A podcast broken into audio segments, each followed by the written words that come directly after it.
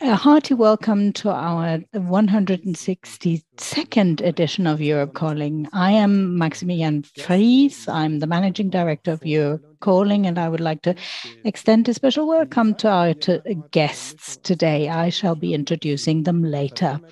Yeah, but you can see them on the screen already. Um, to choose your preferred language, uh, please uh, click on interpretation in the control panel and um, choose uh, that language.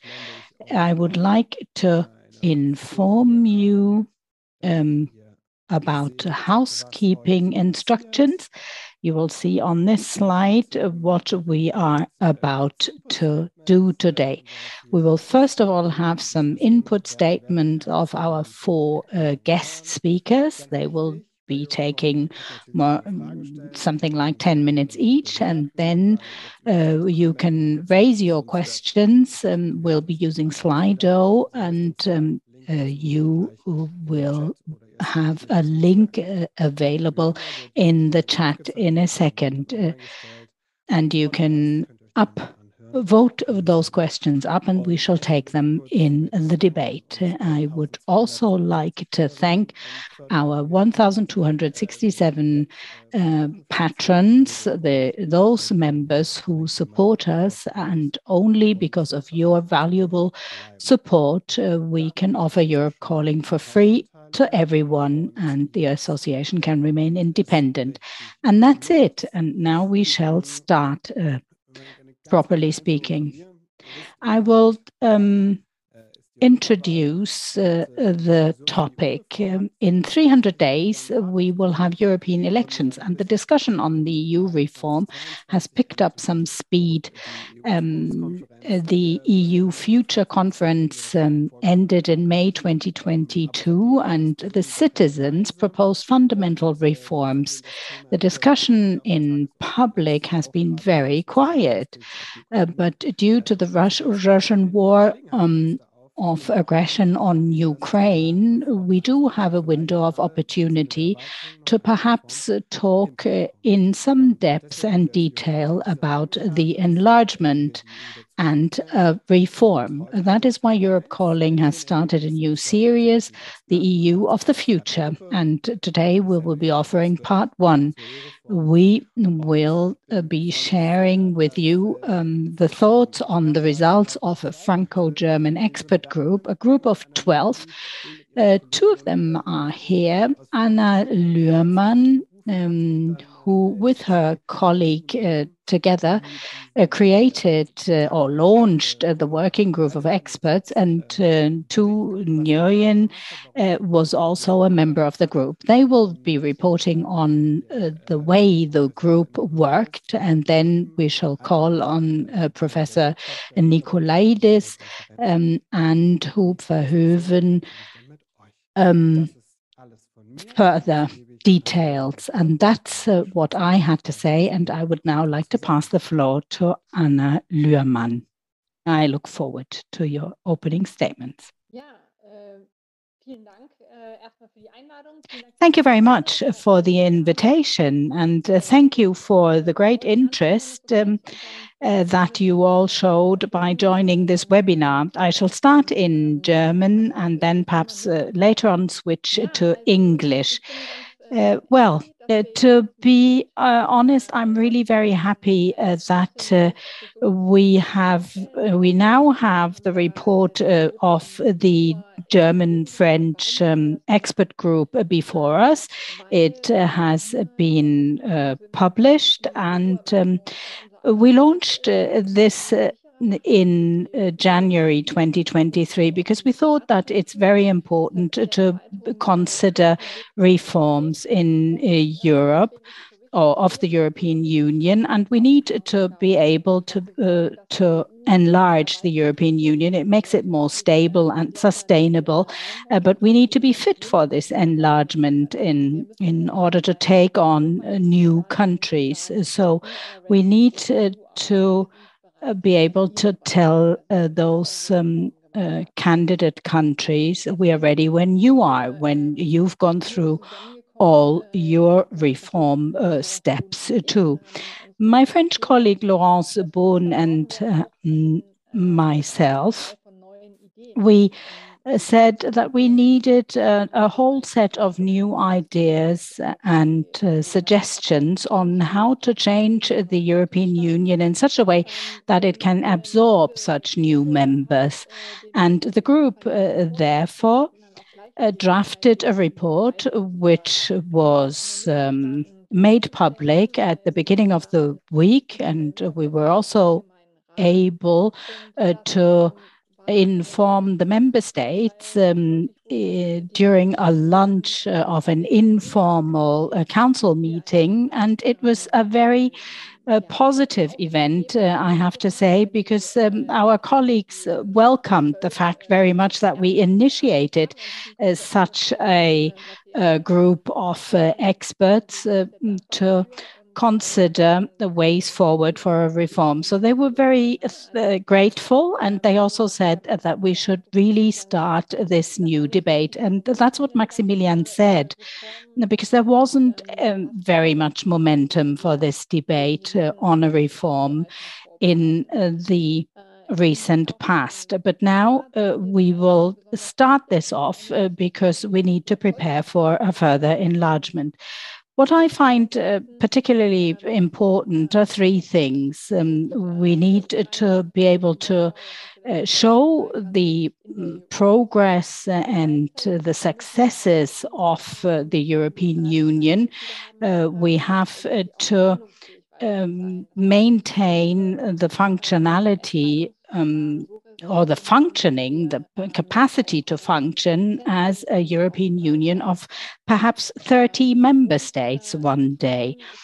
And um, it is also important to uh, further support um, democracy and the rule of law. Those principles uh, should uh, always be paramount for any consideration of taking on new member states. The group of experts has elaborated um, some uh, very challenging and some very future-oriented and some very pragmatic recommendations. Some of them could actually be implemented immediately. Um, many of my colleagues in the council always underline that uh, the Treaty of Lisbon offers a certain flexibility. And uh, they normally say the Lisbon uh, Treaty is really enlargement-proof. It is fit for such an enlargement. Um, and I always reply to them, "Well, then let's um, Uh, try to uh, actually apply it." And like, for example, enlarge uh, the qualified majority voting to all the areas um, of um, decision-taking. There's also a suggestion to Uh, open it up uh, for the area of fiscal and tax policy or for defense and uh, security concerns, um, which would be a rather huge step. So, uh, this is very, very interesting to look at uh, in in more detail on which steps to take, and Thu Nguyen will probably uh, enter into the details um, when she speaks. Uh, then we need to protect uh, the rule of law and uh, the basic values of the European Union. I was rather surprised that the group put this quite at the center of the whole debate. Um, they did say, "Watch out, we do have problems with the rule of law already, and we should make sure that the core values of the European Union not to be changed fundamentally." And then the third thing mm, that I would like uh, to mention, and Huub will be very um, uh, happy to hear that, is the thought or the recommendation to strengthen the citizens. Uh, a number of instruments um, are considered in the report, Uh, like for example, the citizens' initiative, uh, but also citizens' panels. Um, they could uh, probably be mm, also introduced for the candidate countries. So there are very exciting proposals to be found in the report. Um, I've only picked out uh, three different proposals. Now we need to discuss that with the citizens in Europe and also in the candidate countries. And it is, of course, very clear that the EU enlargement needs to move forward uh, and we need to make the European Union fit for this enlargement. Thanks very much. Thank you. And I would now like to pass the floor uh, to Thu. Uh, thank you very much, uh, Max. Um, perhaps uh, I could do my input in English um, um, in order to facilitate uh, the debate with uh, Thu and uh, Kalypso, Huub and Kalypso tell a bit about how we worked in the group, how the process was, how also the, the this Franco-German um, composition worked, and to give a bit of an overview over the recommendations um, that we have made. Um, so perhaps I start a bit with how we worked. So Anna already said it. We were um, convened in at the end of January. So this was um, eight months bit eight months of, of work and um, we met every two weeks um, online at least and had a number of um, in-person meetings as well because with 12 people it actually works um, a lot better if, if, if you are in, in the same room. And um, we discussed the topics in smaller subgroups. So each topic was, dis- uh, was discussed in the beginning or, or co-author co-authored in the beginning in smaller Franco-German subgroups, but then subsequently uh, debated um, and agreed upon in, in the entire group of 12. So we did this for, for every topic um, that we had. And what I really can say, and, and I think this was actually really, really great to realize, is that there wasn't any Franco German division line at all in the group. So we really didn't see it if there were division lines or disagreements or conflicts, it was really between individual uh, experts in the group, so based on their own expertise, their own opinions, but we never saw a division line between um, the, the French members and the German members. And must also, uh, and I also have to say that from the beginning, we also knew that this debate, that the enlargement debate and the reform debate is, of course, a European one. So we knew that this is a discussion that needs to be had across Europe, but also beyond Europe in the candidate countries. Um, and that we would need to consider very different uh, viewpoints and interests. So we also made um, an effort throughout the eight months to engage with a lot of stakeholders, um, policymakers, experts from other member states and from candidate countries to also get an input um, from, from, from others um, while we worked on the topic. Um, in the end, the report is um, not very long for, for the vast topic that institutional reforms is. It is incredibly large, so we had to make many choices what to put in and what um, not to put in. Our discussions were guided by three principles, and Anna already mentioned them. Um, we have them in this triangle. In the report, actually, we said the triangle and the principles that form, uh, that guide our discussions are to uh, reforms that, or the question how to strengthen the capacity to act of the European Union, how to strengthen rule of law and de- uh, democracy of the EU, and how to get the EU institutions enlargement ready. So these were the three guiding lines, um, content wise. Um, and at the same time, we of course had a lot of discussions on how ambitious and visionary should we be and how politically feasible the recommendation should be.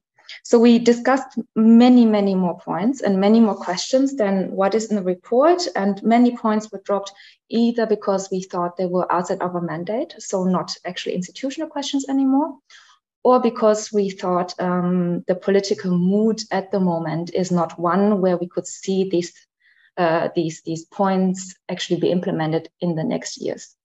So we said if if we didn't see any realistic chance, we we left um, it out. So it was always a balance between how ambitious um, will our recommendations um, be and how how realistic um, also.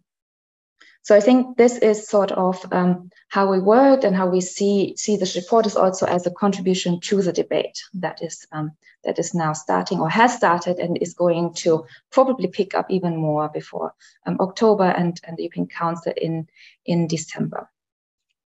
Um, as to the, the reforms that we that we propose, um, there's uh, there is quite a few, but Anna already mentioned it. Very central to the report, um, and quite in the beginning is uh, the rule of law.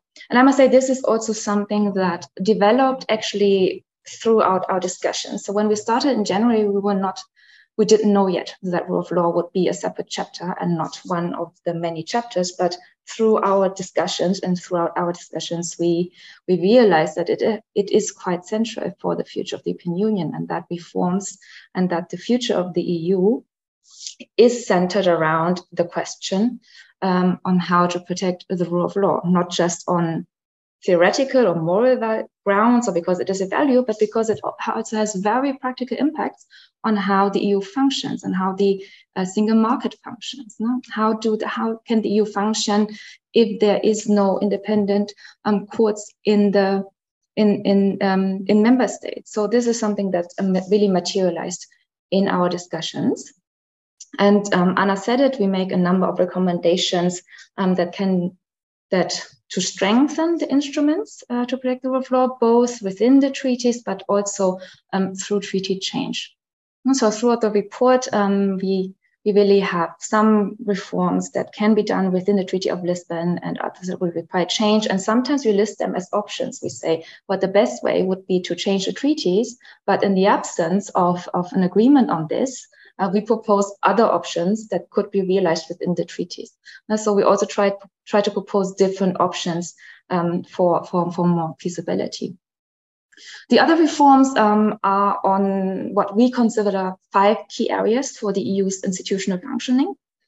Um, and that is um, really making the EU institutions enlargement ready, decision making in the Council, which is the QMV um, part Anna talked about, EU level democracy, which um, also contains recommendation on, on citizens' participation and really also including citizens from candidate countries, um, powers and competences, and EU resources. So, so the budget. And um, I don't think I have time to zoom into everything. Um, after the recommendations, we also actually have a section on how to get to treaty change, so sort of different ways and, and paths on, on how to get where beyond um, just the convention, just to sort of also have have different paths laid out as to if we want treaty change, how how do we get there? And we also propose um, some ways to make it possible for member states that would like to integrate more to form coalitions of the willing and to really move on with deeper integrations also in smaller groups of member states um, where not all member states want to, to, to go at the same speed. And Anna already mentioned it for, for QMV. We, we do propose the extension of qualified majority voting to all policy areas. So we, we not to all decisions, um, but really policy decisions. Um, but we do not, for example, um, for post QMV for changing the treaties or for the decision, the final decision to admit new members. So what we call constitutional decisions or decisions of a more constitutional nature. For those, we propose to retain unanimity. And um, how to get to QMV, we know, of course, that QMV is a very sensitive issue in particular for, for smaller member states, um, because of course there's always their concern, um, a concern of being outvoted, perhaps being outvoted by by larger member states, by France and Germany. So we propose to extend QMV, but to also combine it with two elements. One is a sovereignty safety net. We say if there is an issue that is of vital, national interest to member state, um, a decision by QMV can be taken to refer it to the Human Council for, for further consideration. And the other one is also a rebalancing of the QMV shares, which basically is recalculation. And um, what the QMV team did was to look at the shares of the bigger member states um, to see what is the blocking minority. Um, also from France and Germany, how much percentage do they have? Can they form a blocking minority? How would that change if if um, the EU enlarges? Um, and then what we proposed is, is um, a different percentage for, for the QMV shares that would make it more difficult for larger member states to actually form a blocking minority. Uh, so to also um, give um, France and Germany less power um, to to to block decisions um, and and to to really change the QMV share in favor of smaller member states to also maybe lessen a bit um, the the concern that they could be outvoted by France and, and Germany.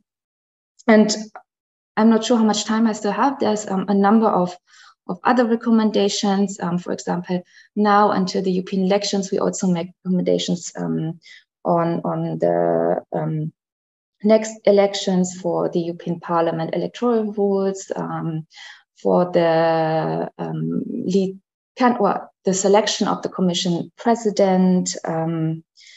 We also make recommendations as to the size and the organization of the Commission after enlargement, um, the size and composition of the Parliament after enlargement. Um, so there's a, a number of, of recommendations, some really for, for now, some for later, some within the treaties, and, and some by changing the treaties.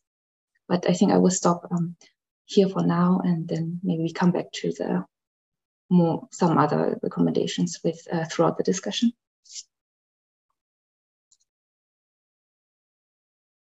Thank you very much. I'm just switching my language now too, so I can speak English. Uh, Thu. Thank you very much. I just wanted to because um, where you stopped, I think one one thing that that Anna mentioned as well, and that I think will be quite relevant for the for the discussion uh, that that we're gonna have, is is the the topic of citizen participation and stronger participation actually. So could you maybe lose a couple of words, maybe a minute or two, on on a bit more detail on what you're proposing there as a group? Um, yes, so of course, as a follow up to the Conference of Europe, we had a lot of discussions on how to strengthen European democracy and also how to strengthen um, participatory democracy and how to make the link between participation and representation, which we think is really one of the most interesting challenges for, for democracy. So we propose or we, we say that existing participatory instruments should be tied more closely um, to EU decision making to really strengthen them, including citizens panels. Um, and um, also to have EU-wide uh, citizens panels. Um, which should be institutionalized um, just to also have more visibility um, and, and really more discussions surrounding, uh, surrounding not just policy discussions, but also discussions that we have right now on treaty reforms or enlargement, and really also to ensure that this is not just a debate that happens between member states or between experts or between in, in the EU institutions, but one that takes with them um, citizens, not just in the European Union, but also in the candidate countries. Um, so really also as an instrument to prepare the citizens and to prepare the, the wider um, society, I don't know how to call it, really uh, the, the, the all actors um, in this process of reforming the EU, but also enlarging the EU. So we also see it as an instrument really to prepare uh, for enlargement and and and to make it uh, to make it an inclusive inclusive process um, for everyone, both in the member states and in the uh, candidate countries. Right. Thank you very much.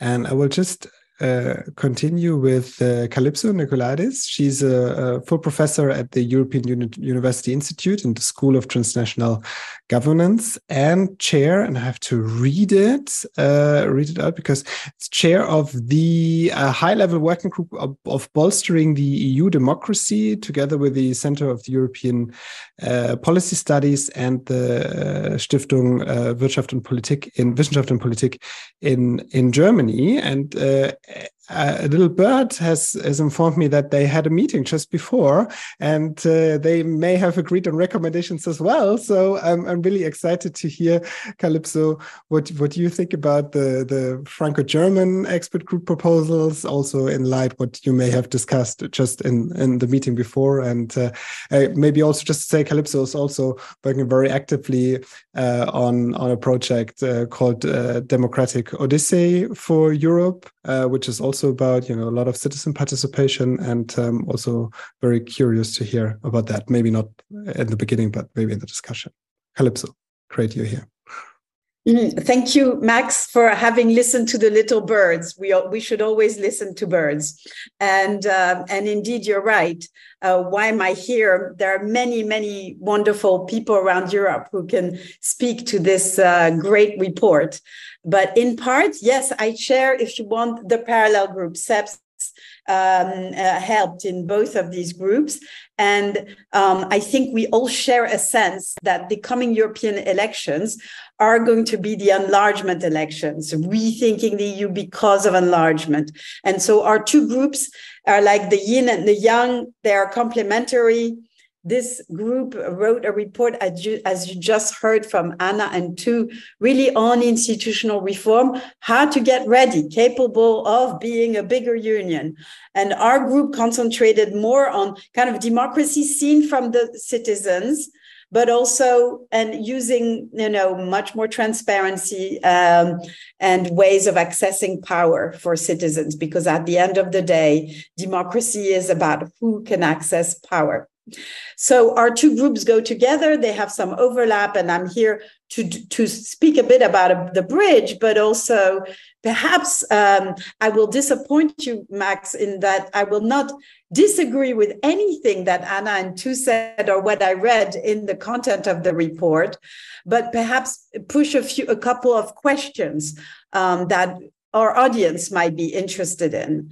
Um, because why I won't disagree, because as Anna made it very clear at the beginning, the ambition of the report that, you know, how do we now think about the what is an obstacle to being more effective in the union and especially given the ukraine war we need to be out there and effective um, but also i also applauded because in spite of being very ambitious very pragmatic and i think Thu's presentation made it very clear it's pragmatic. What concretely can we do?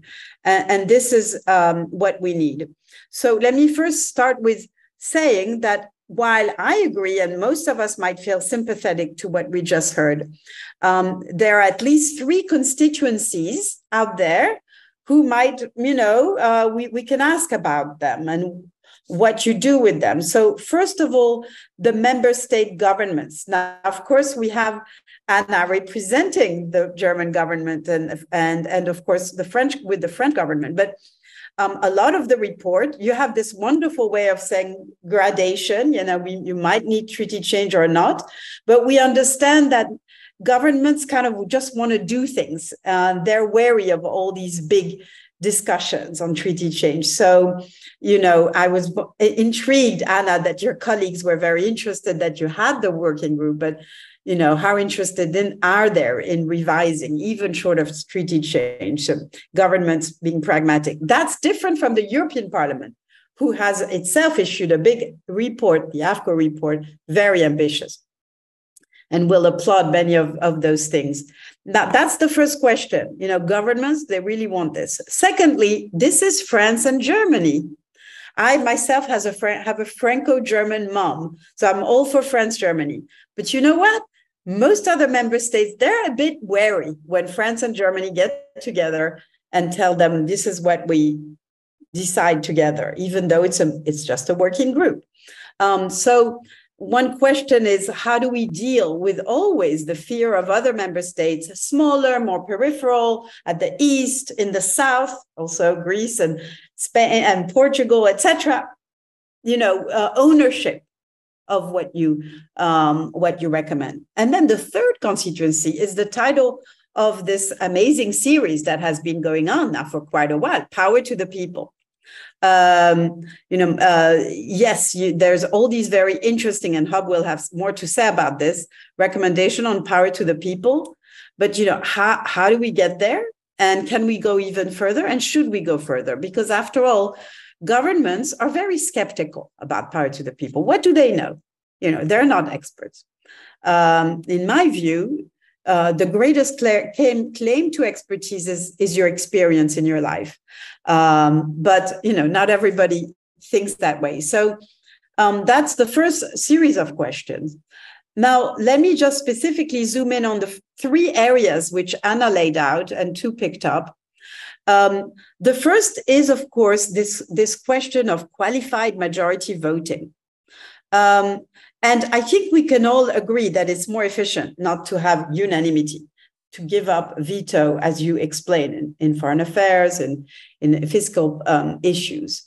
Um, but um, we there are good reasons why this hasn't happened although we've been talking about this for so many years and i would say decades is of course uh, one is that small states are wary because the only power they have is their little veto now Thu gave us this really interesting explanation of how the group tries to make qualified majority voting more friendly to these small member states and that's maybe your response but nevertheless, we do have a challenge. It's never it's never going to go away in a union that's not just one big country.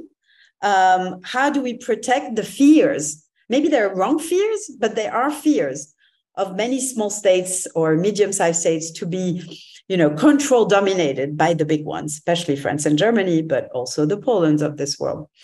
Um, so there is this underlying question. And of course, you have that response of changing QMV. You also have another response, sovereignty safety net. But then we can ask you, well, okay, that means, ooh, member states say, oh, my sovereignty is too important. Okay. But maybe you can explain to an Anna, to our audience, what does that mean, a sovereignty? Is, is it a bit like a veto? Uh, and then we're back to square one. So, under what conditions something is kosher is really sovereignty, and other times it's not. Who decides? Is it that member state? Is it the group of member states? It would be great if you explain to us. I mean, I know there's more in the report, but just for our audience, um, and there would be more to say here. And also, the, the last uh, question on this question of um, of um, of the unanimity versus majority how states decide is you then say well there should be concentric circles of countries um, the core group and then there is those who are um, in the eurozone there is I mean the, the the EU, and then there is the associate members, and then there is the bigger Europe, the U- European political community. But we also know, have known for a long, long time, that Europe is not quite that way that there are states that might be in Schengen, but not in other. It's it's not like circles like this. It's overlapping circles. A state might be a core because it's really military, but not a core because it's not eurozone, etc. Um, or or or on on Schengen and free movement. Is it that simple? These concentric circle, and it seems a bit hierarchical. Do we really want to go back to that image? That might be one area of the that does our audience really see Europe that way? You know, in these concentric circle, isn't that a bit centric? Isn't that a bit, you know, arrogant from the from France and Germany to view Europe that way? But I'm, you can see here, I'm just trying to provoke a bit for the discussion. Um, and, and the final point about QMV, yes, it's important. We may care, but I wonder if our audience out there really cares about how decisions are made in these um, obscure room that they don't have access to. You know, we might think this is really important, but for the citizen, do they care about this question of QMV unanimity? Just an issue. The second point that you've raised is the, and, and I, am almost done, Max, but the, the rule of law, and it's your report is so good on stressing how if we have a budget, we might as well make it conditional on member states respecting our values. And you want to generalize that. And that is great. Um, but I wonder why we, there isn't more there in, in again, who decides? And how we decide. Um, there are the national reports on the rule of law that are not that maybe maybe criticized more. They're very different, and a member state like France escapes very easily, although judicial um, you know, the judicial has problems in France. So, you know, of course, we have problems with Poland and Hungary. But is that all? No, all member states are treated equally there, but are they? Um, so that's just a question. Lots to say about.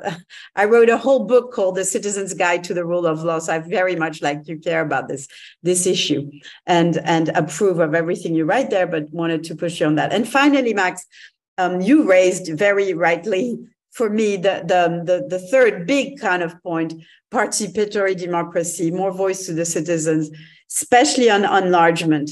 Um, and I think we can all agree with the report what it says there. And I want to stress for everyone listening that um, those of you who like uh, who might have followed Huub, who was su- such an amazing participant, ord- ordinary citizen at the conference on the future of Europe, and we remember your speeches, Huub. You know, will applaud to make citizens panel institutionalized. One question is: Are we ready to go one step further and create a standing assembly a permanent standing assembly of citizen panels um, together at the EU level that might meet all around Europe, uh, but that would not be created here and there, but really a permanent one. That's what my um, uh, democratic odyssey that you had the very um, kindness to mention, Max, uh, is uh, all about. So, um, you know, I, I will put in the chat or we will let you know if you're interested in, in knowing more. Um, but I think we need to push more the idea that in the context of enlargement, countries like Bosnia, Serbia, Kosovo, Albania should have lots of citizens' assemblies, and they can then in turn meet with the country that has the presidency, that we can encourage a whole ecosystem in the applying member states to connect with the EU, not just through their government, but through their citizens, meeting with our citizens, and then issuing their voice. Now, what that voice would do in Europe is another and the last big question I pose here. How far are we ready to go in committing to taking in, to giving real impact to these um, citizens' recommendations? That is a very difficult question because in Europe, neither the parliament nor the council uh, have a final word. Everybody's sharing power. But how, how far are we going ready to go on this? And I know this is something that Huub really uh, is also concerned with. Thank you so much, Kalypso. I feel we have to extend the webinar by at least four hours to answer all those questions. Uh, no, but uh, thank you so much. We will hopefully get a lot of through them. Actually, uh, we have a lot of citizens' questions already that are going to this direction. So uh, it's really you hit the proverbial nail on the on the head here, and uh, also made a wonderful bridge to for Huub, Huub for Huub uh, Verhoeven uh, is a is a Dutch or was a Dutch member, uh, randomly chosen citizen for the uh, for the uh, conference for the future of Europe, the future conference, and um, he has been very outspoken. We've heard he's been applauded for his speeches in the in the plenary, and has also signed a letter uh, just last December, really, um, yeah, with strong words towards the Commission and the Council, not being very happy how um, everything uh, went on after the the conference of Future of Europe Europe uh, finished. So I'm super excited that you're here and you may share with us your views on, on this report and, and maybe also the way forward as a, as a citizen's view. Great to have you. Yes, thank you, Max, for, for your invitation and for your introduction. So, as mentioned, I've been part of the conference on the future of Europe exercise as a citizen ambassador. And uh, well, on the 9th of May last year, so I checked, looked it up 500 days ago exactly, uh, the conference came to a conclusion where a report with 49 proposals was created, which is quite a list. And we knew back then that there were multiple uh, proposals that needed a lot of political ambition to be implemented. For example, some required that the treaties be amended, like Thu already mentioned. Well, that's a bit more complicated than what Thu mentioned, but uh, um, looking back so far, uh, it is good to see that deliberate democracy is still on the European agenda. So far, three more citizens panels have concluded since COFO, uh, with many more planned. This month, it has become apparent that there's a lot of willpower to see the proposals become reality. It makes me happy to see that the Conference on the Future of Europe has not been forgotten and it is being taken seriously. The Franco German Working Group is one of the many examples that show this. And it's good that there are experts being asked to investigate the proposals and the implementations of the, these. It is also good to hear, like Thu mentioned, that there was a big focus on the feasibility of the proposals in the coming years. The report shows promising, promising ideas, which give me faith that the proposals will one day be worked out into real legislation. And furthermore, prove that this exercise of citizen deliberation is adding value to our democracy and improving politics. The fact that there are six ways to go about treaty change mentioned in the report says something about the precision and depth of the working method of these working groups, this working group. Not only the fact that qualified majority voting seems like a real possibility now, it has been one of the biggest proposals of COFO to make sure that Europe can act more decisive and remove tools that take conversations and discussions hostage and block the possibility of decisions being made. Also, the fact that there has been thought put into opt outs that are designed in a way that prevent abuse, as we unfortunately have seen some of our member states that are on the lookout for this. We need to make sure that our core European values are not corrupted. Qatargate has shown the world that both corruption is possible in, in, the EU, as well as that the world is noticing the EU has a lot of power. Else they would not have bothered to corrupt it. Therefore, the recommendation of creating an independent office for transparency is good to have for the continuous fight against corruption. On the subject of creating an EU political community to provide cooperation without being bound to EU law, I think it's good and hopeful uh, for the citizens that have been affected by Brexit. At least that's what I hope. Um, like I have just told you, the report shows promising recommendations. All that I've read in it, I agree with it. Uh, it is good to hear you mention citizen participation. Uh, this is a big step forward, in my opinion. And the first thing that came to my mind after reading the report is the fact that it sounds promising, but it does not mean it will become reality. This is not uh, this this has not much to do with the report itself, but what I want to share is uh, a fear that many citizens that have participated also share. A little bit over nine months ago, like you mentioned, Max, I've sent on behalf of all the citizen participants an open letter to both the European Council and Commission. The letters contained over 80 signatures of participants of COFO. The goal of these letters was to put pressure on the EU institutions to make sure that the proposals will be implemented. As feedback, as the feedback session back then uh, itself did not provide much trust. This week, we plan to send another letter to the Spanish presidency as part of making sure that the recommendations are not forgotten.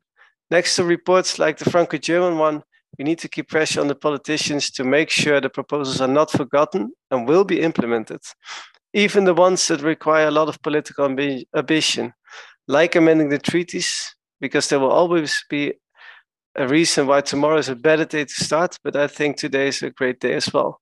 Society is evolving fast, our democracy should do so as well. Excellent. Thank you so much, Huub that that was a great citizen's view on that. And uh, now we have many many questions. I will i have also put uh, the link to the open letter in the in the chat. So if everyone anyone wants to read it it's also very interesting to read. And um, so i would maybe propose that we just or we'll just do it because i'm moderator so i can decide. Um, we'll just may, maybe go through the the questions. Actually i think Kalypso raised which also connect into the uh, connecting very much to to what also said, and I will rope in um, voices uh, from the from the audience into that. And the very first one is actually a, uh, a question uh, in German, and I will just uh, translate it um, um, from someone who didn't give his name. So please give your names. That's always nicer. So the first citizen question is: uh, How could the the pathway to the qualified qualified majority voting actually succeed? So what could be potential steps uh, in between? And he says you know uh, from a citizen's view this is this is long um, overdue. And um, then connected to this, uh, the second question here in, in on Slido is from Leonard, and he asks, so what what does the German government actually say and the French government actually say to the proposal to uh, to change the weighing or the the weights of the of the um, votes of the member states in the council uh, that is not to the benefit uh, of Germany and uh, and and France, actually diminishing or not diminishing, reducing uh, their relative.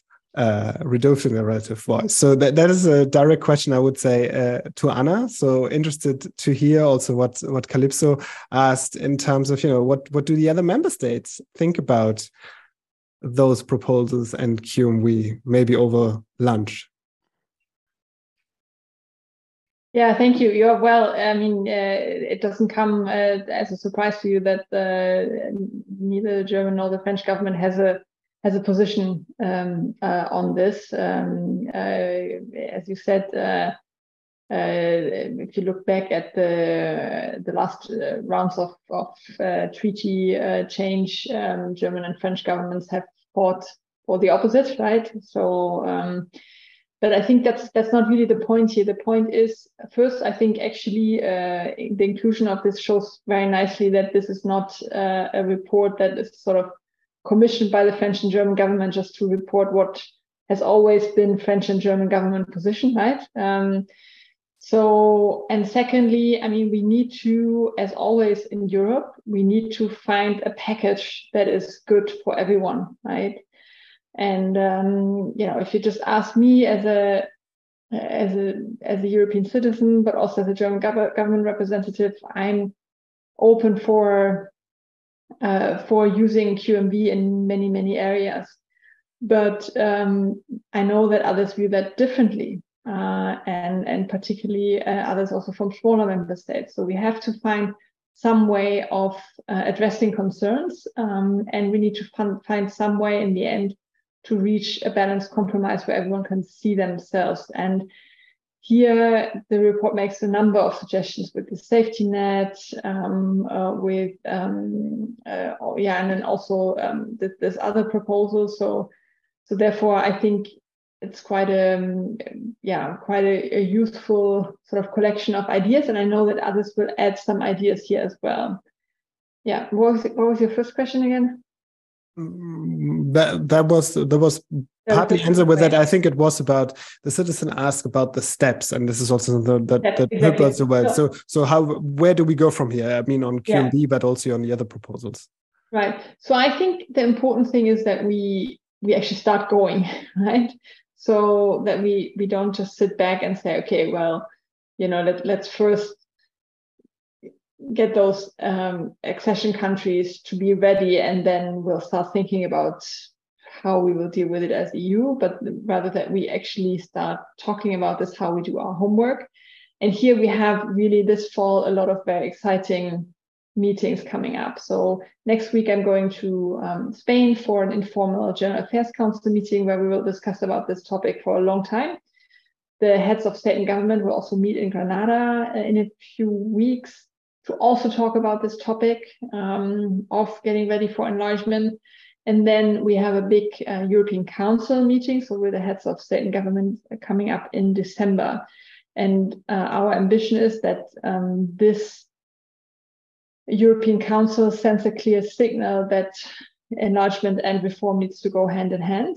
Um, and um, ideally, even uh, that at some point before the end of, of, of this term, uh, we show um, that uh, we're actually ready to use this passerelle clause uh, for qualified majority voting. And, you know, this is basically the passerelle basically is in the existing treaties. So it means that you can go to qualified majority voting in a number of areas without changing the treaty. You just need a unanimity to achieve that. So super, a lot more easy. Um, but as I said, I mean, we're working already. We have narrowed areas down that, that are more where more countries feel comfortable with. For instance, human rights reports in the field of foreign policy. Yeah?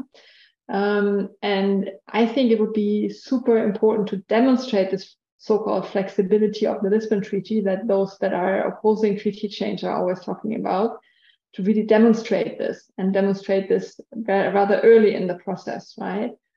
Um, and as I said, there are others um, others have other ideas, and you know we need to start talking now about some sort of a package that that that we can reach, and um, and I think that that should we should have like a first initial steps um, rather sooner than later.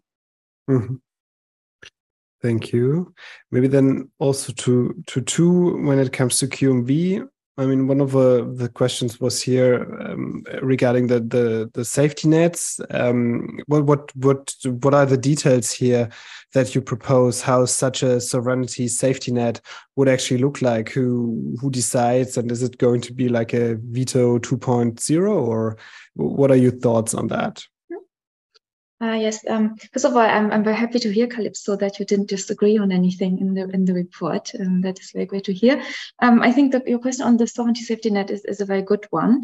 And basically, we um, model it after Article 31.2 of the Treaty on the European Union, so something that already exists. Um, to also make it more feasible in, in, implementation and not to come up with something new. And how it works is that um, if a member state considers um, an issue a national vital national interest, it can ask to transfer to the Council, but this transfer would have to be decided by the Council with QMV. So it's not a second veto, but an ask to the other member states to transfer this to the European Council because it is so important um, to the member state. And I think, Kalypso, you also asked why should citizens care about something like QMV and how the council votes and obscure numbers. And maybe they, they, they don't care about whether it's 60% or 65% or what the, the exact uh, numbers are of the calculations of the QMV shares. But I think that um, they care that they, and that they should care on, on whether the EU is efficient, whether you can act, and whether decisions can be blocked by individual member states. Because the transfer from or the, the, the move away from unanimity is, of course, also always related to the question of whether uh, decisions um, should be able to be blocked by one individual member states or whether there should be a larger uh, coalition between um, decisions and a change in the way that negotiations are conducted um, at the European level. And I think this is actually quite um, an important question that uh, that really underlies also this capacity to act and increasing efficiency that maybe is not so much about the, the, the numbers. And Anna is very, very correct um, here that this is, of course, all this is just one suggestion of, of many to come and the numbers can can shift and there's also and unanimity is it's not binary right so there's so much in between so there's so many ideas and ways to calculate this and and um, and uh, so many proposals to make um, but I think the, the, the very underlying question of whether the European Union um, can act, whether the council can take decisions, I think it's a very vital one that um, should concern uh, everyone as a matter of fact. And I don't know, Max, if you would like me to answer the other questions or if we move thematically, I can also wait. Uh, let let's let's stick uh, with with the QMV question mm-hmm. um, for a moment. I'm actually just going through the question and trying to see whether whether citizens here um, have have further thoughts on this. I mean, uh, I think the the key question you actually um, answered to. So maybe maybe yes, maybe we actually go further, and uh, I will just give the word to Kalypso again and maybe maybe to to you know it was your question in a way. Um what what do you think? Is that is that a good idea in like the safety net uh, is is proposed here um to do this then also by qmv so by majority uh, voting? And uh, is that is that answer good for you? Sufficient. To a great extent yes. And as Thu said um you know it's pragmatic. It's already something out there. And i just to translate for some some of those listening you know the eu is full of all these committees at different levels of regulators bureaucrats and uh, diplomats from the member states and then the coreper the, the the ambassadors in brussels. And these committees so partly i think what Thu and anna are telling us is even there there is blockage when there is veto so they're saying well you know um, the, the safety the, it's not as though it would mean that you can just do what you want, the sovereignty net, right? To certain but you know, it's the members, it's the heads of states in the European Council who who are going to have to take that this, that responsibility. It becomes highly political if one member state says, mm, "No, I don't like this decision." And I want to stress one one thing here on the topics because people always come back to foreign policy and military uh, but as Anna said right from the beginning, the group is also talking about the fiscal dimension. And very importantly, the issuance of debt. Um, you know, it's quite a new thing for the EU since this new big fund of 750 billion euros called the Next Generation Fund was created. That's that now at last the EU, as EU, not as the member states, can issue debt um, to the world. Now, one day it will have to repay this debt, and we're all asking, well, how will it repay? A tax on corporation, a tax on carbon, whatever it is. But it's still important. Issues of taxes is what, you know, ever since our states have been created, we care about our taxes.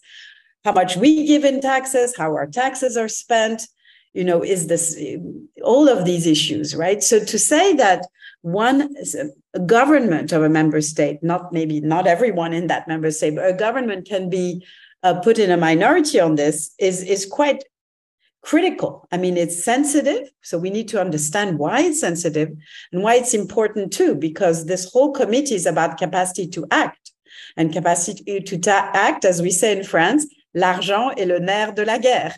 If you don't have the money, you can't act. So um, so just to kind of uh, max to say you know there's a lot at stake in this story it's not just some obscure you know decision making method that no one cares about hmm. thank you very much i want to take Huub in there actually Huub, because um, i think one one of the one of the big things. I mean I, first of all i mean you kind of answered one of the questions of of Kalypso by saying that qmv actually was and majority voting was was uh, very much at the top um, of the list uh, when it when it when it comes to the conference for the future of europe. And um, actually i have to no i now lost lost the thread i wanted to ask. Right no, I know what to ask. I wanted to switch actually to the citizen participation um, with you, Huub, and um, because this is this is something I actually had to look up because you said there were already three citizens panels past Conference Future Europe, and I could maybe ask who knows of uh, the the people here what the three topics of those citizens panels were. I I don't and I think this is part of. I mean, this is kind of describing the problem. So, Huub, do you know, and uh, in in how much have you followed them? What actually came out of them? Um, so um, these were a bit smaller scale scale because they were. This could, I could be off technically, but uh, I believe they were initiated by the commission, if I'm correct. But, uh, uh, but uh, the, the the topics were food waste, um, uh, cyber security, I believe, mm-hmm. and the other one I forgot. um, but they, they, were smaller scale, I believe. Um, well, the, the last one was about Erasmus and uh, and uh, to study abroad and things like ah, that. okay. Yeah. Yeah. Uh, but the, the focus was because one of the uh, issues with uh, or one of the critics was that the subjects were way too broad because you could go all directions. So therefore, these uh, panels had a bit of a closer scope, like food waste. It's quite specific. And what was your other question?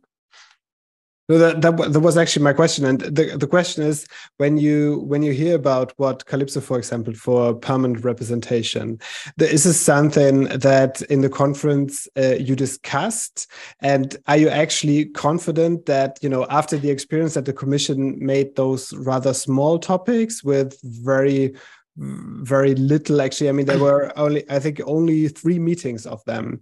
So how confident are you that the commission is actually you know going further with that and would be open to to what is proposed more like a permanent assembly? Well first of all the, the COFO itself for the most of the participants was also th three sessions. So with with uh, ambassador mm. with a smaller group we had to discuss with the parliament and uh, the the other institutions, and that's what took a long a lot of the time. Uh, so I'm not sure what to think about having a smaller subject, because I think uh, it's very helpful in directing the conversation. But I think the, this way some subjects could be left out, so there is some golden balance in there. Um, and about permanent representation, I'm not sure uh, exactly in what what form that should be because uh, then you would say like you have a permanent body that does this but how often get the, do the people get uh, uh, chosen and how do we secure that it's randomly done because that was also one of the critics in in uh, of CoFoE so it's um, I think it's a great idea but uh, I'm yeah I'm not sure about how to exactly implement it. Mm. I, thank you very much. And I would actually like to give that back to Thu now, and um, because a lot of people now asking in, uh, in on Slido as well. So you mentioned the the panels, the citizen panels. Then, um, so what exactly are, are, you proposing in the report? And then I would love to hear then also so Anna on this actually, um, because you know, uh, looking looking at the three small panels, this might not be the way forward. To? So basically, we propose to to really use citizens panels more, to engage citizens more, and also to um, link them, for example, to council presidencies. So to say each council presidency also organize citizen panels to also link really citizens' participations with how the institutions work, right? Because at the end of the day, it must go hand in hand. So it can't be a parallel structure, but it's really also the question of how can you link citizens' participation and citizens' panels to the way that the institutions um, themselves work. And then again, how can you link the discussions um, in the member states and by the citizens in member states also to the citizens in the candidate countries to already ensure that there's also convergence of discussions and of viewpoints um, before we enlarge how, how, would this how would this link to the institutions? I read this as well and i couldn't really uh, get a, like a clear picture of it. So i mean thinking about the european parliament with all the committees working there would that mean that there are two members of of this assembly then sit with the european parliament and kind of you know a, as a citizen's voice in the in the committee and maybe in a vote? Or how, how how do you think about linking it?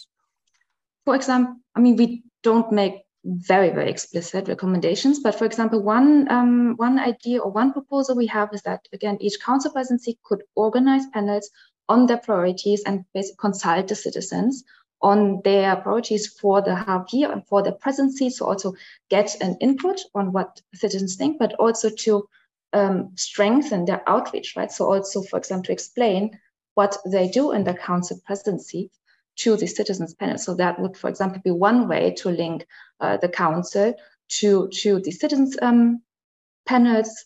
Um, the same thing could be done, for example, around the commission's uh, commission president state of the union address. So again, maybe link this yearly speech to a citizens panel, get the input from the citizens. What do they think is important in the year to come, looking back in the year, and also again to, hmm. to outreach to the citizens. So I think what we propose is really these different stages um, where the institutions work and how they work and how they decide.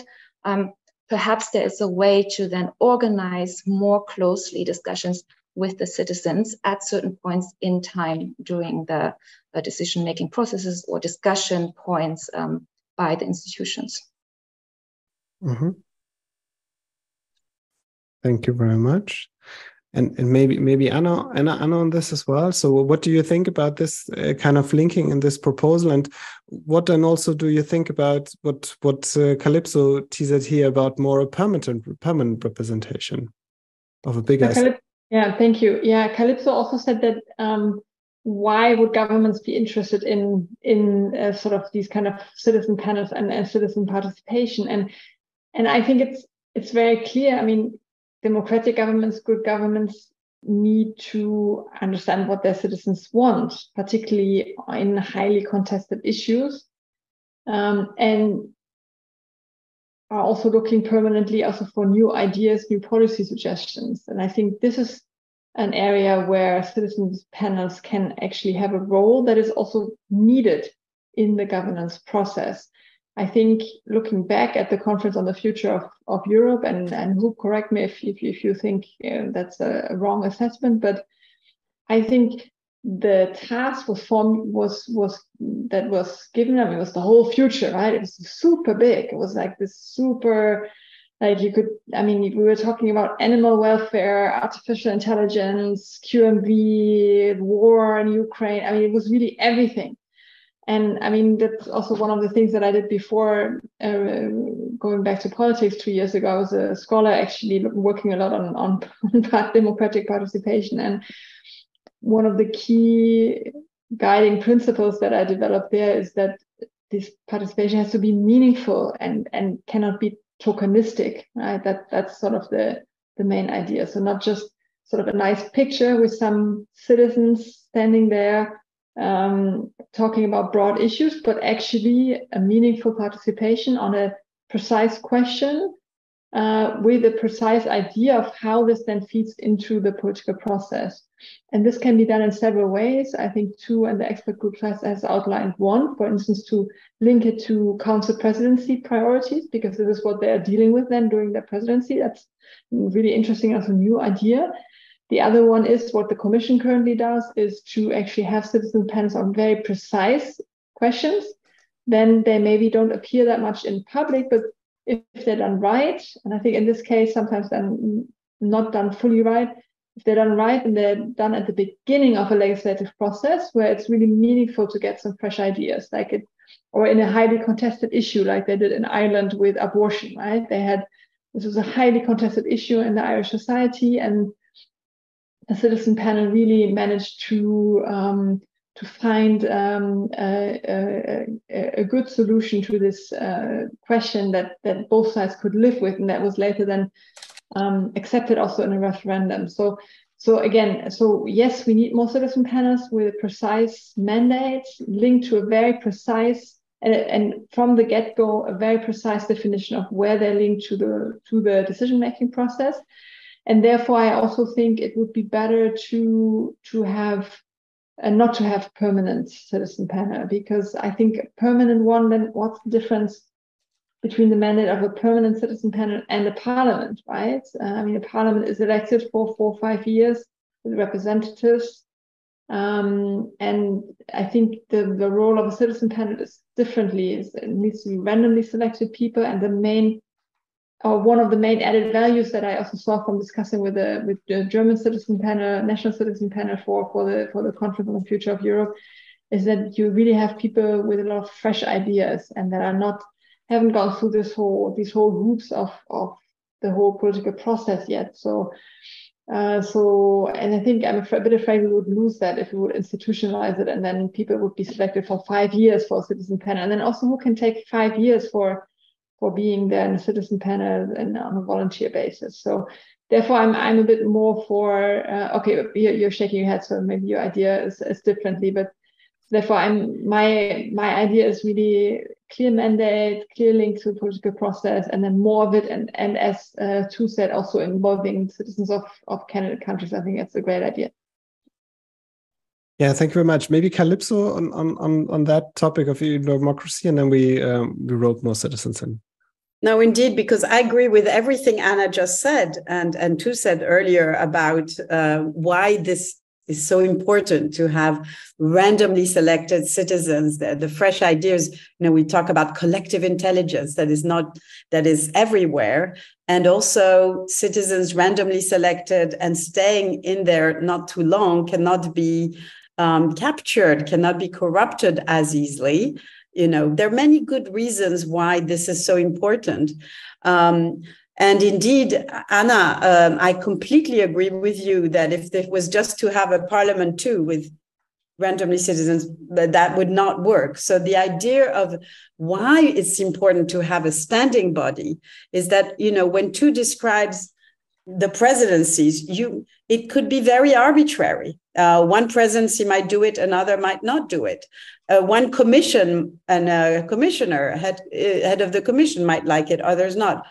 There is a risk of cherry picking. So there's a risk of just deciding arbitrarily whether you want to ask the citizens or not. Uh, and indeed, uh, later on, even when they come to recommendation, one of Huub's uh, big fear is that there's cherry picking of what the citizens recommend, which of course, you know, not everything can be taken as such. But so the idea of a standing um, assembly is that indeed there would be rotating citizens. So those nominated there would be there for three, four, five, maybe six months. Um, just like now the permanent assembly in Brussels for climate change, for instance. So there's a few permanent assemblies, and that's what would would happen. But then it wouldn't meet like a parliament. It might meet in a smaller configuration and meet with you know the Portuguese presidency or the Spanish presidency or the Latvian presidency. Um, so these all of the recommendations that this working group has come up with would work with a standing assembly. Um, but the assembly would be there. And one moment it would comment on the State of the Union, like Ursula gave her, us this uh, very inspiring speech a few days ago. Well, you know, the assembly would say something beforehand. Another moment it would meet with the presidency and the, you know, the recs of the presidency. Another moment it would take one controversial issue. And as you talked about abortion in Ireland, maybe one moment it takes on refugees in Europe. What should, you know, but it would be this assembly. It wouldn't be the power of a presidency of the union or a commissioner uh, to decide that the assembly exists. And the citizens would not be there for very long. So that's the vision. But can I just say, as a last word, Max, that um, to respond to, because Huub also had questions. The point of our democratic odyssey is that we are, we haven't, you know, those of us advocating this, and there's also Bertelsmann Foundation that has advocated with quite a few who've advocated this, um, this vision. We don't have all the answers. We are in a constant conversation because we don't think this should come just from above. It should come both from above and from below, from civil society, in a in a kind of um, in, in a great cooperation. And that should come from a big conversation. So we are trying to contribute to that conversation with the Democratic Odyssey. We won't all agree right away, but what we all want is a standing body. So citizens know that they have this voice and power. And I know that Anna has done lots and lots of work on this in her previous life. So wonderful. Yeah, I think that that was a good kind of you know final word on the on the topic of EU democracy here, like um, in, in terms of citizens assembled, because I want to use the last 15 minutes actually for a few citizens questions that are not like that focused on our three areas, but more more also general questions. And one is from Katalin Halmai. She asked uh, to Anna, but I think that's also interesting for for for the whole panel. In Hungary, um, some of the proposals were interpreted as a start of brainstorming on how to kick out member states states that systematically violate the rule of law, such as Hungary, from close cooperation, ultimately from the EU. What would be your reaction to this? And um, this, I'm connecting this with, with a question I have as well, because we mentioned in several here that those concentric circles about, you know, deeper integration. So maybe maybe Thu maybe you could actually start just just explaining to us the four circles you're kind of envisioning proposing here. And then i would love to hear anna on this uh, what what Katalin said that you know the fear especially of hungary to be you know one step out Thu Yes, absolutely. This is uh, was actually also something I wanted to get back to. So these are the circuits are not so much meant as concentric circuits, and the eurozone is in the middle. But we try to simplify a bit also what already exists, right? So there's the European Union, and within the European Union, we have, of course, already deeper forms of integration, Schengen, Eurozone. You're right that Schengen is both uh, member states and non-member states, and so our circuits are a bit simplified. I I, I fully admit that um, that that we are not very good graph, graphic designers. Um, it wasn't meant as uh, there is um, a core Europe around the Eurozone in the middle, but it was really meant as um, a way to also answer our questions on the rule of law as a matter of fact. So this, these circuits really came about um, through our discussions on the rule of law and the questions of how much integration do we think um, can happen um, without member states adhering to the rule of law. And at the end of the day, we said um, not so much, right? So what we really wanted to say with these circuits is that even um, outside of the, the current EU membership, the current 27, um, if there is any sort of association with, with the single market, any forms of integration um, without ever closer union, but if there is participation in the single market, it needs to happen within the rule of law frontier. So, so the the the the main um, these circuits. So the main message of these circuits is really not that there are four circuits, but really this rule of law frontier, this this uh, red circle that we we see everything um, that is within it um, really requires um, respect for the principles of the rule of law. Because, um, for example, we do not see how the single market could function with uh, functioning rule of law principles. And then the outer circle um, is basically um, where we um, consider options for countries that would not like to integrate at all, that would not want to be part of the single market or any other policies, um, but that still see a point in a geo for, of cooperation for geopolitical convergences. So this is the only sort of area where we see that perhaps the rule of law is less important.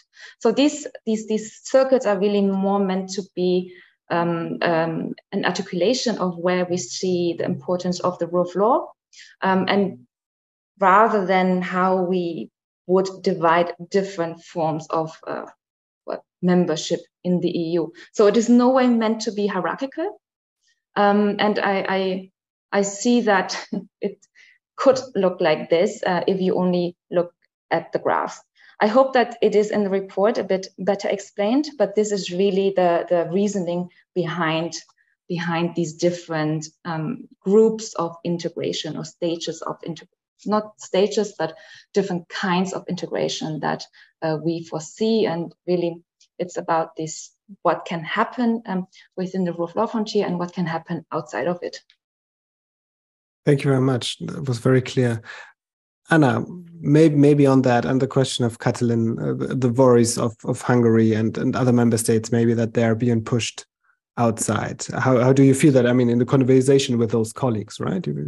Right. No, I actually, I, I think compared to a lot of the other ideas that are out there at the moment about stage accession and all these kind of things, I actually also similar to how Thu explained it, I, I find the report of the group actually quite conservative on these questions, to be honest, right? In the in the media now, there was a lot of focus on um, on these four circles because it's a nice graph and all this. But actually, when I look at it, it's really very much a description of what we currently have uh, in a in a graph, right? We have the European political community. Um, we have uh, some form of an associate membership, as I call it here, with, with um, uh, with the, the, the, arrangements that Switzerland have and, and Norway, for instance.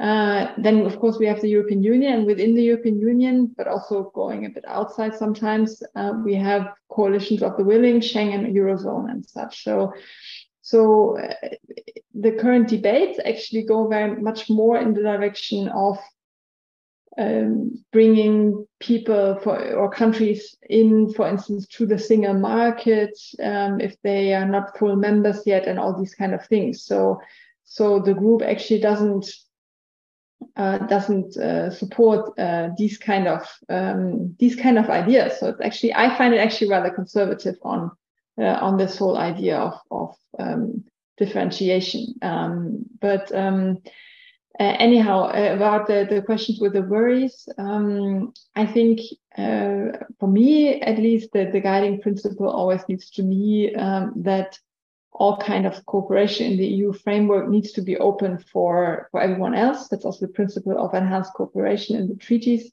I believe that's also what I read out of the report. Of course, uh, if certain standards are fulfilled. And, and here we have an issue with the rule of law. Yes, indeed. Um, but um, uh, the rule of law is the fundamental criterion uh, value of the EU. It's, the, it's the, the, fundamental chapter in accession negotiations. And we have currently several instruments to um, uh, to sanction countries like Hungary that are violating uh, the rule of law uh, in in uh, in drastic ways. And the group makes a bunch of suggestions for how to improve those instruments.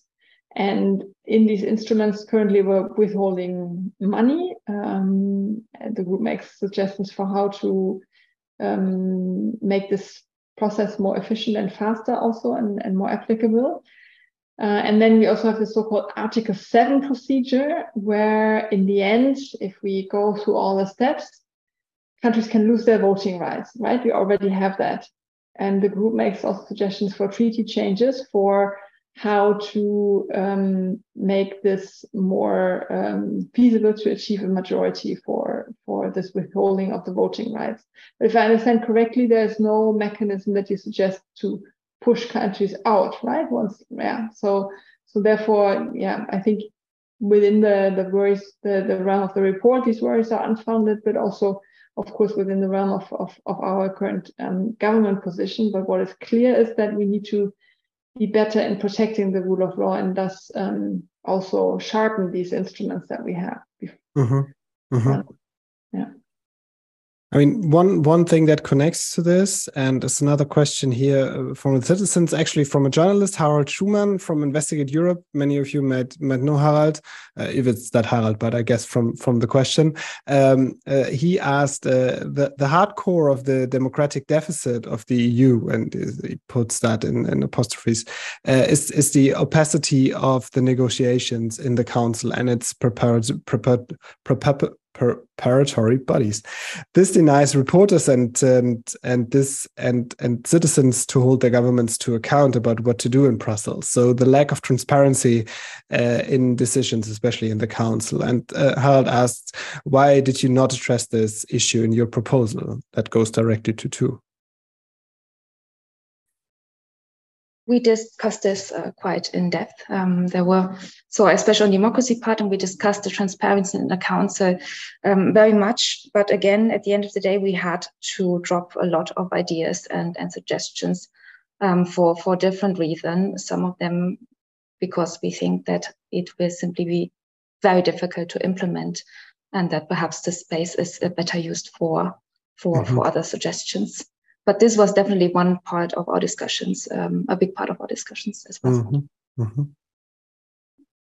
And um, we have another five minutes, and I might try to just get one of the hands here in. Maybe one of the citizens want to say something. We have Jürgen, Henke, and Birgit in here. I will just try uh, whether Jürgen wants to say something. He has shown his hand for a long time. Jürgen, you may ask a quick question if you like. Unmute yourself now. And I will just have one question. So I will try the same with Birgit. We need to wait for the interpreters. Maybe they unmute themselves and can ask questions. And while we wait for this, I actually want to um, want to um, already give you the question for a little final. Oh, actually, no. One more. One more question. Actually, I think this is something Ewald asks, Ewald asks, um, uh, so why are we talking so much? I'm paraphrasing here. Why are we talking so much about enlargement here? And um, really, the European Union doesn't work in many areas, he says. And we already have very big problems in the rule of law, and enlargement is is is maybe not right right now. And I think this is a very political question and strategic question. I, I wanted this English as well, and I'm prepared for this. Is that within kind of the circles, and this comes back to what what Kalypso says, like people that you know do a lot of work in the European Union and you know very much involved in European politics. For them, actually, enlargement is is is uh, is an issue, and they see that this the window here. But when I talk like to friends, family, politically engaged people, like here in Germany, this is not something that is immediately on people's mind when they think about what are actually things happening in Europe right now, right? So enlargement, of course, yes, Ukraine, but generally that there is a big push and that we are now speaking so much and and how the whole report was framed was very much in terms of getting ready for enlargement. So so I wanted just wanted what that was Ewald said in a sense, and I can mirror it a bit. It's like from a citizen's point of view, this is not enlargement is not what you would first think about. So maybe anyone has an opinion uh, on that, or maybe can elucidate uh, that a bit, and and maybe maybe there's something also to be done about this because it doesn't seem to be the number one topic, um, as it we discussing it here a bit. I would say. Who wants Anna? And then yeah. Kalypso, Kalypso. Really, a big problem that we're uh, not talking uh, publicly so much about um, enlargement, uh, whereas actually in the capitals now it has become consensus that it's a geopolitical necessity that that we enlarge uh, the European Union and that it will make us also safer and stronger uh, together to do so because. Uh, we see when when we leave um, these countries out, like Ukraine, like Moldova, also the countries of the Western Balkans, uh, that other actors uh, gain influence here, and also the aspirations of the people in those countries are to be part of this community of peace and, and of freedom of the European Union, and and therefore I think it's really in in the the, the people in those countries' interest and also in our own interest to really go ahead with enlargement and therefore also get the EU ready for it. But uh, you're absolutely right. We need to spark a public debate on this so that people really can uh, follow this. Kalypso? I, I want to say two things. One is completely to echo what Anna just said that um, let's remember that 20 years ago, in 2003, there was the Thessaloniki summit. I was there working with the Greek presidency, and the, the countries in the Western Balkans were promised that this would happen quite quickly. I mean, quickly enough. And 20 years later, it seems to many of them, they, they are in despair. The population's there. There's been backsliding. It's very difficult. Russia is very present there, China too. So it's a problem for the EU strategically, it's a problem for the populations. Um, and enlargement has been pushed and pushed and pushed. So this moment is critical. I mean, it's kind of strange that we needed a war with, in Ukraine to kind of bring enlargement back, because of course we've now promised enlargement to Ukraine, and you can't do this without taking in the countries that have been waiting so long before Ukraine. So it's kind of contingent. It happened now, and it's very important for all the reasons we've all just said, and the, the, the working group says in its introduction. But I think that your um, but, but the question and also the previous question of, of on transparency lead us to also say that all of these reforms are necessary. Enlargement or not enlargement they are made all the more necessary by enlargement. But we have just had for 10 years, more than 10 years, the so called poly crisis, perma crisis, Europe always in crisis. And all these crises from the euro to migration, um, et cetera, et cetera. And now the challenges of AI, all of this often leads to emergency decisions, decisions that are indeed opaque, decisions that are fast, and for good reasons. You need to decide fast. But you know, for, for a polity, a group of countries that are trying to be democratic, it can't work forever like this because the EU will lose really the, the trust of its citizens or even the understanding of what's going on. So more transparency, more sunlight, that's what, you know, my working group cared a lot about too, is necessary either way. And, and making all of these EU uh, ways of doing things that are so important, you know, more accessible, visible, readable to the citizens is, is really key. Now, of course, with enlargement, we're facing a huge challenge. And so now it has become even more urgent. Thank you. And I will, because we are we are out of time now. I just want to finish with one little round, which should be very quick. Actually, I want to ask all you panelists actually for the one thing you think you like most in the report, and the one thing you are sad about not being in the report. So, what's missing? What is your thing that's missing? And what is your favorite thing in there? Since Thu wrote it, I would give you the you might have the fastest answer and give the others a bit of time to think about. So, what's your favorite thing, and what is your your your sorriest thing not being in there? my favorite um, chapter is the rule of law chapter. I think both the narrative of the report um, uh, and uh, no, the narrative of the report is very good. But if I have to pick one favorite thing, it would be rule of law. And of course, as one of the authors, my answer can only be that there's nothing that I miss in the report. Excellent. Let's let's Kalypso. No, Kalypso, we can't hear you.